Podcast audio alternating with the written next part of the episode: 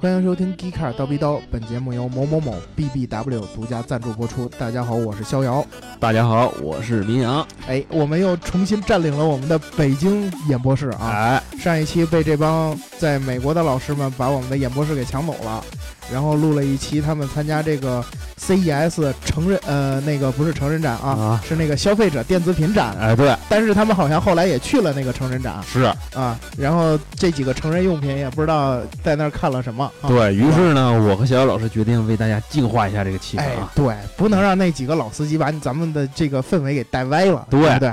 嗯，然后这个上一期他们聊的这个 CES，我看很多的小伙伴比较踊跃的这个回复，嗯，但是呢，我们这一期念的评论呢，主要还是我们之前立的一个 flag，、啊对吧？就是二零一八年你要实现什么汽车梦想，对，对吧？你有什么购车计划？比如说这个 E A Need for Speed，他就说了，这个一定要提一台奔驰 S 哎，社会 Almost Real 的一比十八版，啊，啊。车模哎，他哎啊也行也行哈。，Almost Real 是好牌子，AR 是吧？啊，对，然后这个还哎还有恭喜明总提车的啊，啊，你像这个好梦余味，什么梅赛德斯本田，嗯。他们都恭喜明总拿下 GK 五啊，啊，恭喜明总啊！谢谢你们再给我赞助四千，我就能加天窗了。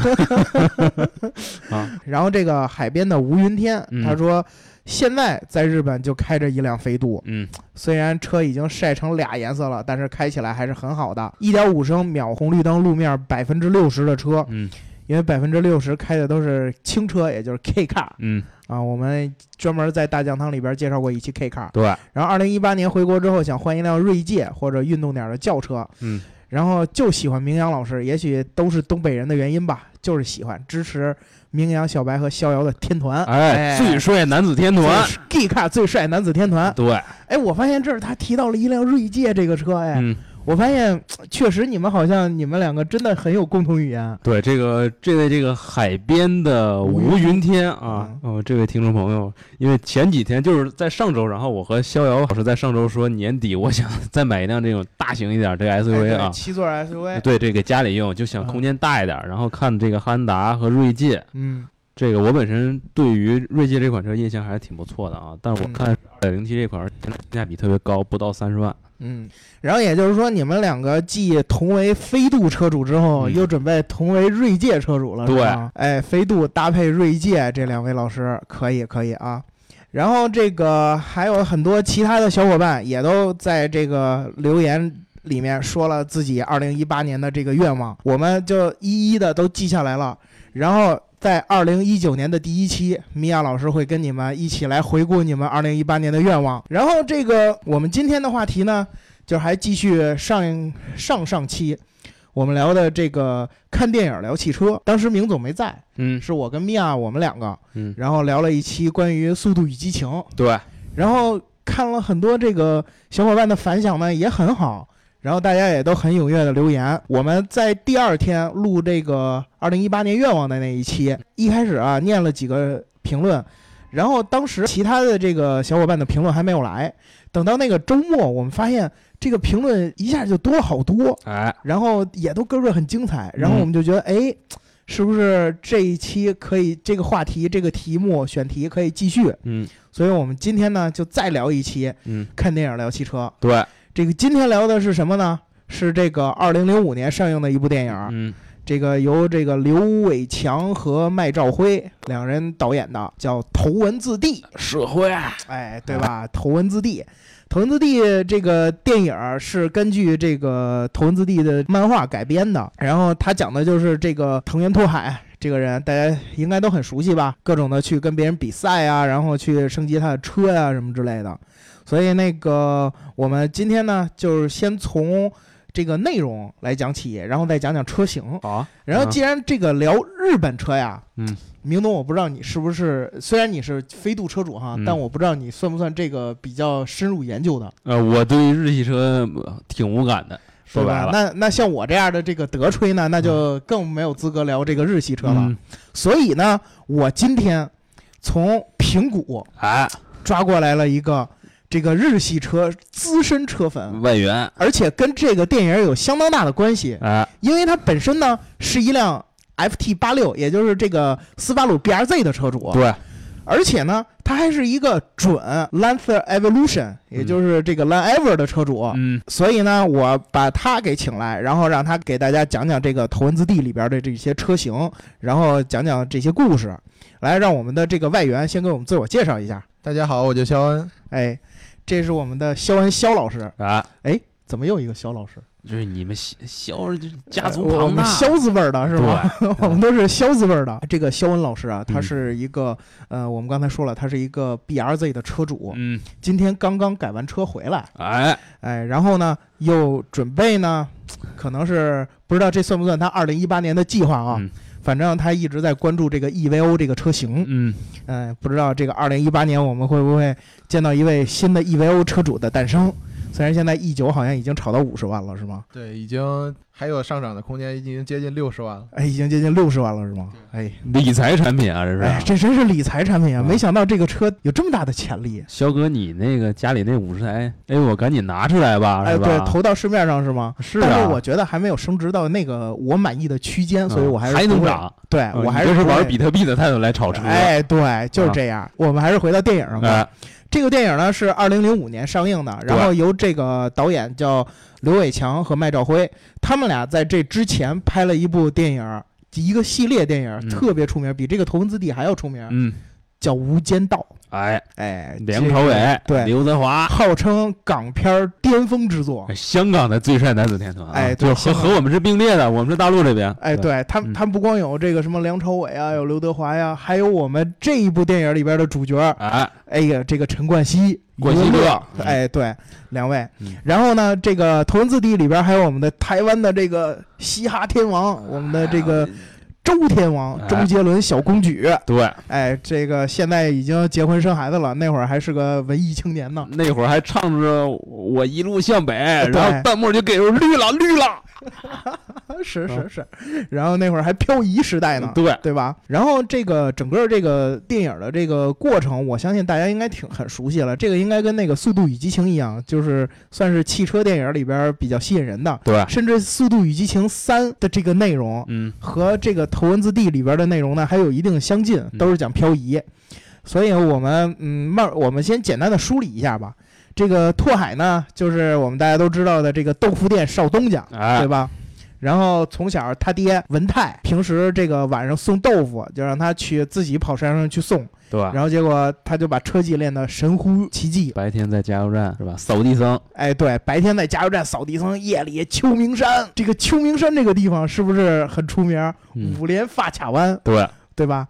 然后这个他呢被这个呃另外一个 GTR 的车主叫钟礼义，然后在山道上发现了，然后他说我没有看清他的这个车牌，嗯。但是我看见了他车身侧面的这个豆腐店的标志，啊，然后他用惯性漂移过弯，我觉得他特别厉害，这就是秋名山车神嘛。然后他第二天就跑到那个加油站去了，对，然后还碰见了那个小子阿木，嗯。然后跟他爸说我要买 GTR，嗯，对吧？我要买 GTR。之后他们俩约了一场比赛，阿木还带着这个拓海，他们俩去了这个山上。嗯，第一场跑的那叫一个惨呐，就是没有车别他们的情况下，自己不是撞护栏就是撞山。对，然后把这个。你想把拓海这种驾驶技术好的人都给做吐了，嗯那是那这个阿木这个驾驶技术是真是哈就不说了。嗯，然后后来他还开着他爸的 MPV，对对，吧？去去跟这个钟离义比赛。后来这个拓海就是，我发现拓海其实是一个那种就是装逼界的大神，哎，就是一开始无形装哎逼，对，就我不参加，我不知道，这哎我不懂。典型的这个周杰伦风格，哎，典型的周杰伦风格，就是一开始我不展露我我有多厉害，但是呢，到一定地步，大家都期待的时候，万众瞩目的时候，我在闪亮登场。对，实际上就是说，周杰伦本身他自己这个人还是有一定这个个人英雄主义色彩。哎，对，确实是嗯。然后这个他一上来就先把这个 GTR 给办了，嗯，然后办完 GTR，又碰到了这个呃一个帝皇车队的一个车手，高桥良介不是高桥良介，是那个赤城红太阳。啊，对，是刘畊宏的那个车队是吧？哎，，对，刘畊宏的那个帝皇车队，哎后来又把陈小春请来了。弄两个发带还盘到脑袋上，哎梳一个小辫儿，哎，脏辫儿，对吧？啊？然后这两个在这个山道上嗯。把这个拓海的那辆八六给弄憋火了，对，然后爆缸是吧？哎，对，八六，然后他他爹文泰嗯，给他换了一辆赛车发动机，哎，然后重新跟这个呃须藤精一，就是嗯。陈小春演的这个人，嗯。和这个呃高桥良介，嗯。就是陈冠希演的这个人，他们仨又最后进行了一场较量，嗯，最后把陈小春给从山上给怼下，呃也不是他怼的，啊。他陈小春自己从山上摔下来了，然后最后这个五连发卡弯先后超车，嗯，最后还是把这个高桥良介打败了对，啊，赢了这个书记最喜欢的 FC，哎，哎，对吧？马自达？哎，马自达 i R X 七 FC，大体上是这么一个故事，对吧？中间呢有这么几个特别装逼的台词。嗯，八六上山了，哎，对，八六上山了，然后就是那个是时候该我们两个比一场了吧？对，呃，不中听的话，想不想听？嗯你说呀，你的 GTR 虽然马力很大，嗯，但是车头很重，一过弯就容易推头。哎，哎，如果你不改掉这个毛病呢，你是跑不过我的五菱宏光的。对，还有一句 跟我斗，你有这个实力吗？哎啊有点串戏了啊 啊，啊，对你这是串到了红雷哥这儿哎，对，啊刘华强那儿了。嗯，对吧？然后呢，这个整个里边还穿插着一段感情线，啊，对吧？这个拓海和还追了一个姑娘嗯叫夏树，特别清纯，哎，对，哎呦。明总说这话的时候带带着点这个小情绪，难道明总的这个动画女神也是她吗？有故事啊，你看啊看是吧？有故事嗯有故事啊有故事，嗯啊？哎，这个肖恩老师一直没说话啊。嗯我我们整个这个剧情呢捋了一遍之后，我们就深入到车型。嗯，作为带有主角光环的车主，哎，哎，你来给我们先说说这个 A E 八六和你现在自己的这个 B R Z，你觉得有哪些可以说的点吗？我觉得啊，虽然嗯他们名义上是由 BRZ 和 FT 八六，包括嗯。这个北美的这个 Scion FRS 来嗯继承这个 AE 八六这个血统，哎，但是其实他们在车型上是没有什么必然的联系的，嗯，因为 FT 八六还有这个 BRZ 还有这个 FR FRS 嗯。是整个由这个斯巴鲁主导重新开发的一款车型。啊，就是从这个掀背车变成了跑车了，对吧？对，嗯，然后之前我们在做那个钢炮大酱汤的时候，还把这个老的 A E 八六算作了这个钢炮系列，对，因为它是这个卡罗拉平台嗯出出的这么一款运动型的车，嗯，所以这个它也算是钢炮之一。然后这个老的八六还带着这个跳灯的这个，嗯，确实很可以。我我觉得当时这个这款车虽然很老哈，但是这个可看性、观赏性还是挺高的，对吧？然后这个除了这个八六，嗯，还有就是这个梁界的这个 FC，哎，对吧？还有这个钟离翼的 GTR，GTR、嗯，GTR 我们之前有专门有一期节目说了这个 GTR 这个车，对，大家可以回去翻一翻。然后这个马自达 RX 七，这是书记一直欠我们的，从二零一七年就欠我们，欠到了今天。对，就是这个聊一聊这个转子发动机呀、马自达的黑科技呀、什么什么之类的。这书记一直答应我们，但是他没聊。他的主要精力就是放在只只 diss 这个德系车啊，德系车哎对这不行那不行，哎，那你喜欢的车哪儿行？你倒是聊一聊啊，是吧？我我我估计他怕他不敢聊这个转子发动机。对啊嗯，当然我们我们还是承认马自达在这个赛事上还是有很大的成功的。对，因为我和逍遥老师，我们两人主要是凭理说话，哎不随便黑。对，但是呢，这个 RX 七为什么现在转子发动机又不使用了呢？嗯是吧？那还是有它的问题的，对吧？嗯，然后这个除了这些主角的车，就是这个反派的车了，反对吧？帝皇车队的两辆车嗯叫 Lancer Evolution，嗯，对吧？这个我们还是得请这个准 Evolution 的车主再跟我们说说这个 Lancer Evolution 的一些点那逍遥老师，我纠正一下你的英文发音，它啊应该是 Lancer Evolution。啊，Evolution，但是嗯但是你这么读，我觉得没毛病，因为我个人也喜欢叫这款车叫 Evil，Evil 吧，嗯。对，因为它同那个邪恶的那个英文的那个，哎，对，就代表着这这股邪魅是吧？你这是社会读法，哎，社社会读法是吧？对，叫 evil 是吧？就就比较 evil 就就强一些是吧？嗯，那这个说到这个 evolution 这个车，那为什么这个职业车队这两个人会选择这个蓝色 evolution？嗯是因为我觉得这个跟 evolution 在这个我们现实生活中的这个赛事上也取得了众多的比赛的冠军。嗯有很大的关系。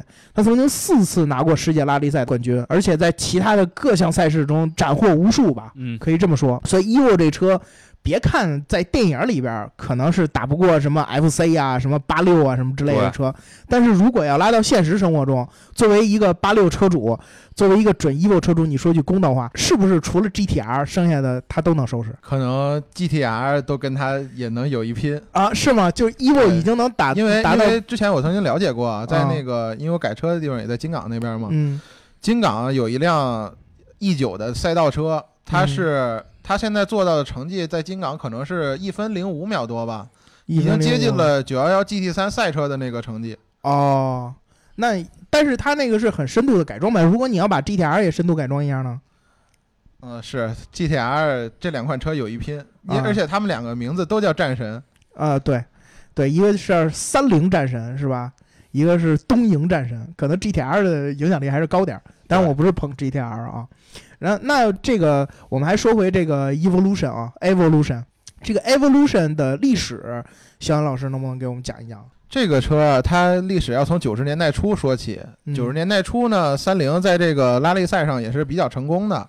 嗯，呃，它用的用的，但是它用的是那个比较大、比较笨重的那个戈兰那辆赛车。嗯然后呢，等到九十年代初，呃三菱的这些主要对手啊，斯巴鲁啊、福特呀、还有丰田呀、他们都纷纷换了一些更小的、更新的车型。哎对，然后戈三菱呢就发现，戈兰这款车确实是比较笨重于是他们呢就就把这个四 G 六三放在戈兰上的四 G 六三这款发动机，嗯直接移植到了 Lancer 这款车型上，嗯，造就了 Lancer Evolution。啊，也就是进化版的 Lancer，对对吧？动力更强。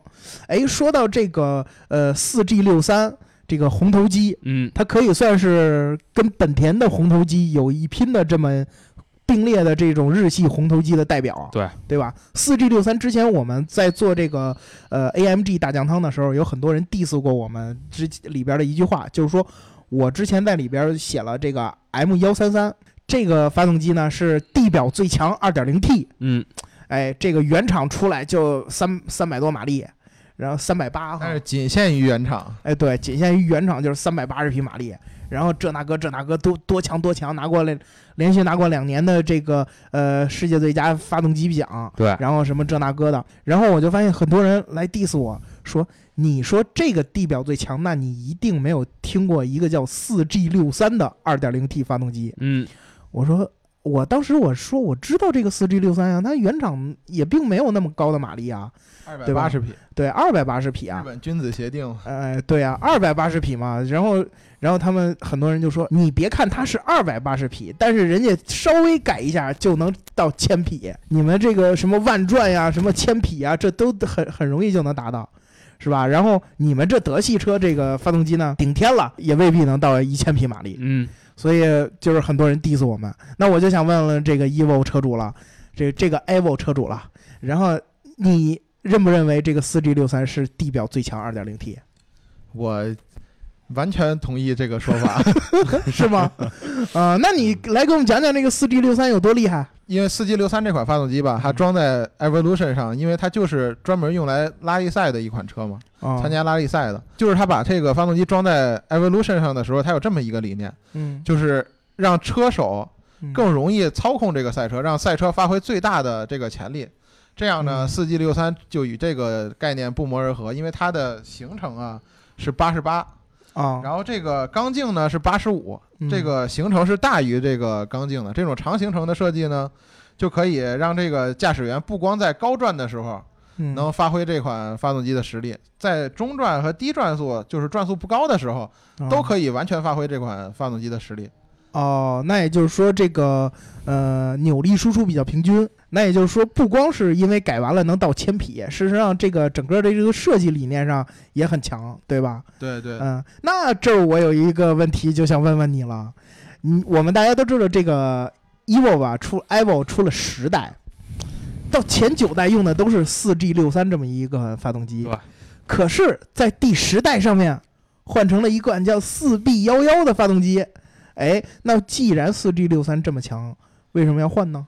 因为四 G 六三吧，它也有它自己的缺点，毕竟嗯它也用了这么长时间了。然后呢，它跟现代汽车的理念可能有一些不符吧。它因为是铸铁钢钢体嘛，嗯，然后现代汽车都讲究轻量化，于是三菱想我觉得他应该是想迎合这个概念嘛，于是他就就上了很多新科技在这个时代上，就比如说这个最不受大家欢迎的这个四 B 幺幺啊，还有这个 SST 这个双离合，哎，对，双离合这个变速箱，对吧？对之前不全是手动神车吗？对，现在换成了这个双离合的变速箱了。于是大伙儿就纷纷认为这个时代并不是真正的 EVO，它不够纯粹，哎，因为因为这个 EVO 这款车型，呃，在我的概念里边儿，它嗯就是、怎么说呢？应该是一款特别纯粹的车型，就是别的什么都可以不要，只要能有一个驾驶驾驶位置、驾驶椅、驾驶赛车桶椅，然后再有一个方向盘、一个换挡杆就可以了。啊，就是只要你这我，只要我的四 G 六三版，我这辆 Evo 就特别厉害，对吧？对对，哎，我发现这个肖文老师不知不觉的也受到我们节目的感染，对，他现在也开始提到“纯粹”二字了，嗯对吧？可是我们都知道啊，这个纯粹的车一般可能结局都不是特别好，对，尤其典型的就是这个这个 Evo 系列，对吧？出到第十代，然后就不能再往下出了。也一方面呢，是因为三菱好像转移了这个呃造车的重心，嗯对？吧？然后另一方面呢，可能也是这个车在市场的反响呢，并不是那么好。我觉得双重的观点吧。那我我想问问二位老师，对于这种这种日系车，可能性能车现在稍微有点衰落，或者说不能说稍微有点衰落，就是已经开始衰落，甚至衰落的的已经很明显的情况下，这个是不是我们只能靠看《头文字 D》这么这种电影或者动画片儿来满足我们当年对这个辉煌日系车的这种追溯？从我这个个人角度来出发啊，我认为就是说日系性能车这个衰落呢，实际上没有就是说大家想象那么可怕。啊毕竟就是说，我看现在还有好多人，包括这个飞度 JK 五啊，嗯或者说这个改八六、改这个 BRZ 的人都很多，甚至锐志，啊，对啊，我发现好多人来改这个车，只不过就是因为时代变了。然后呢，特定这些用户群体之前玩车这些人他也长大了，好多人他也换雷克萨斯是吧？我换一台 ES 舒舒服服的，对对对，对有一些这个家庭用车需求也可以。然后呢，呃我是认为可能之前现在这帮这个怎么说，这帮这个小孩儿他可能还没有到这个玩车这个合法年龄，再培养一段时间吧。然后呢，嗯一旦这些人群他成长起来的话，可能这些日系厂商他还会调整他战略。你还是对日系性能车的未来还是有一定的期待的，吧？对对，作为一个飞度车主，是吧对，？所以说没有像就是说之前 GTR 或者说那个老款八六那种巅峰时期嗯，那种统治力啊。但我认为日系车这个性能或者说改装这方面还是没有问题的。嗯，对，对，像这个我们肖恩老师去改他的这个呃 BRZ，对吧？嗯、也是特投入了很多，然后也很有激情。那作为这个日系车的忠实粉丝，你怎么说呢？你同时同时，我们肖恩老师还是大后超这个睿智的车主，对吧？哎哎，你你来，你来作为一个这么标准的这个日系车粉丝，你怎么看待我刚才说的这个问题？呃，我觉得我比较赞同这个明阳老师的观点啊，嗯就是你像我，就是小的时候啊，看到这些经典的九十年代初的这些日系车，就是它最辉煌的时候，嗯。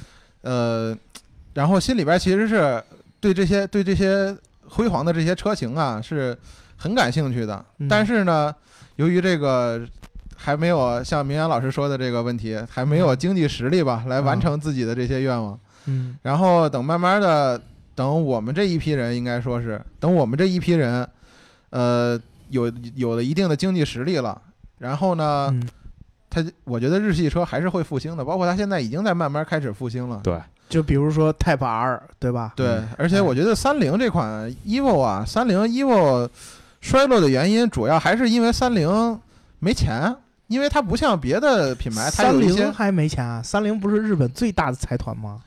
就是汽车这块儿，重重心不一样，对吧？，对，就是汽车这块儿，汽车业务这块儿。嗯，因为这款车吧，呃，EVO 这款车，他们都说卖一辆赔一辆，嗯嗯，它制造成本确实是很高。然后呢，呃，怎么说呢？就是它不像别的品牌有一些能走量赚钱的车型。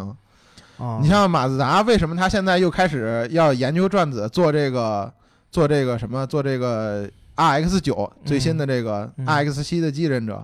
嗯呃，就是因为我觉得他卖卖那个阿特兹啊、马六啊、马三这种，然后他赚赚了足够的钱，挣着钱了，对，啊于是他又要开始重新重温自己的转子梦。啊！这个网上就是有这么个段子，也不知道嗯是不是真的，说这个其他的厂子都是卖车为了赚钱，嗯，然后这个马自达呢是卖车为了赚钱，然后去研究转子发动机。对，哎，马自我发现，马自达赚钱是为了玩转子，哎，对，就是为了，就是为了这个追求他的这个转子梦。对。另外就是说，我再补充一句，逍遥老师，嗯关于日日系性能车它的这个发展呢，其实嗯在这个我们这个国家南北方实际上差异很大。嗯我认为可能北方人就是说玩德系车相对多一点，嗯，这因为和这个主机厂的这个布局有关系。然后呢，在广州和香港地区玩日系性能车人很多很多，对对对因为这个本田、丰田它都已经落到这个广州、嗯，国门、对。广丰，然后呢，嗯。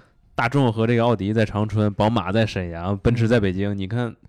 它哎实际上是落户北方，嗯，对，对，实际这有这么一个本土优势吧，就是每一嗯。个地区它这种玩车这种需求和主机厂的布局有一定关系。那也就是说，嗯，两位老师还是挺，就是对于这个日系性能车的这个重塑辉煌，还是充满了这个期待的，对。吧？然后也表明了，其实现在日系车衰落的并不像我这种德吹说的这么明显，对吧，因为你们德系嗯车它偏重偏向是高端是吧？其实我嗯我倒认为是一点啊，嗯就是之前的那个呃日系车的一个大神，嗯我忘了他叫什么了。他之前就说说，在我们小的时候，我们年轻的时候，刚玩车的时候，还有好多的小孩儿愿意在晚上跑到山上去练什么跟指啊，去练什么这个呃各种的操控啊，或者嗯什么之类的。但是呢，现在这小孩儿没有一个愿意再去练这些的。为什么？因为车越造越简单了。对对吧？车的性能越造越好了，所以呢，在一些车型上呢，不需要费太大的功夫，我已经可以能达到很好的效果了。嗯所以他们就不愿意再去把这个钻研车技放在第一位了。嗯所以这些操控起来比较困难的车呢，就可能受到一定的打击。而且呢，在他们小时候，可能他们的兴趣爱好无非就是日本人嘛，打打棒球，对，对吧？然后玩玩改装车呀，或者什么之类的。但是现在这日本的新一代的小孩呢，可能又有了更好的互联网的上的这些娱乐爱好，嗯可能爱玩车的也就相对来说少很多了，对，对吧？我觉得这个也可能是这个方面的原因，也就是说，日本那方面可能就是在呃，在日本本土这方面，可能就是这些孩子就已经开始有一些对这个日系性能车感到陌生了。嗯所以它可能也造成了现在这个局面的一个原因，对对吧？然后我觉得这个电影里边啊，这个《头文字 D》电影里边给了我们一个很很好的这个解释，或者说很有意思的这么一个画面，就是你别看你们这些玩日系性能车的这帮小伙儿啊，嗯什么秋名山一天到晚五连发卡弯，对，最后你女朋友跟谁走了呢？不还是跟一辆开大奔驰的走了，对不对？哎是吧？再快的八六也追不上 爱坐奔驰的女人。哎，对你再快的八六，你你还不是一辆虎头奔是吧？W 幺四零，对吧？我就愿意听你这段。我现在告诉各位听众朋友啊，嗯有一个遗憾的消息，就是嗯你们现在没有办法看到逍遥老师这个表情啊，极其的坏笑。作为准奔驰车主，哎呀，这个我提醒你一句，你不要膨胀啊。对对对，来自来自两位日系车主这这这种犀利的眼光，我已经啊感受到了。我作为一个德系车主，可能确实是有点儿这个呃膨胀，对吧？膨胀了，呃，但是这个还是还是那句话，不管是电影还是动画片，已经告诉我们了，最后这个还是开奔驰，啊，对吧？能带走姑娘。女神还是会上奔驰。对，你的八六，对吧？改的再是不是啊？赛车发动机性能再好？没有用办 GTR，、啊对吧？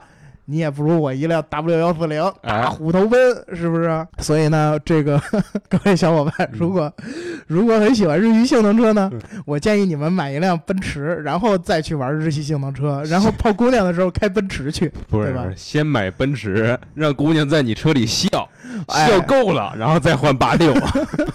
对，再换八六。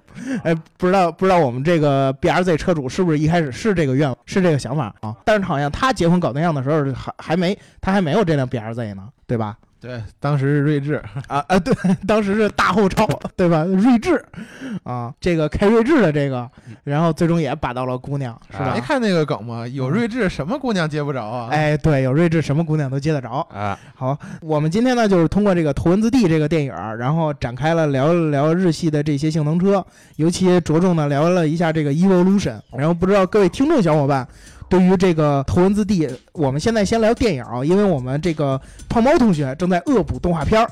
我等他这个把动画片儿恶补完了呢，我们会再聊一聊动画片儿，因为动画片儿里边的车型更丰富。嗯，所以我们打算到时候再聊一期动画片儿。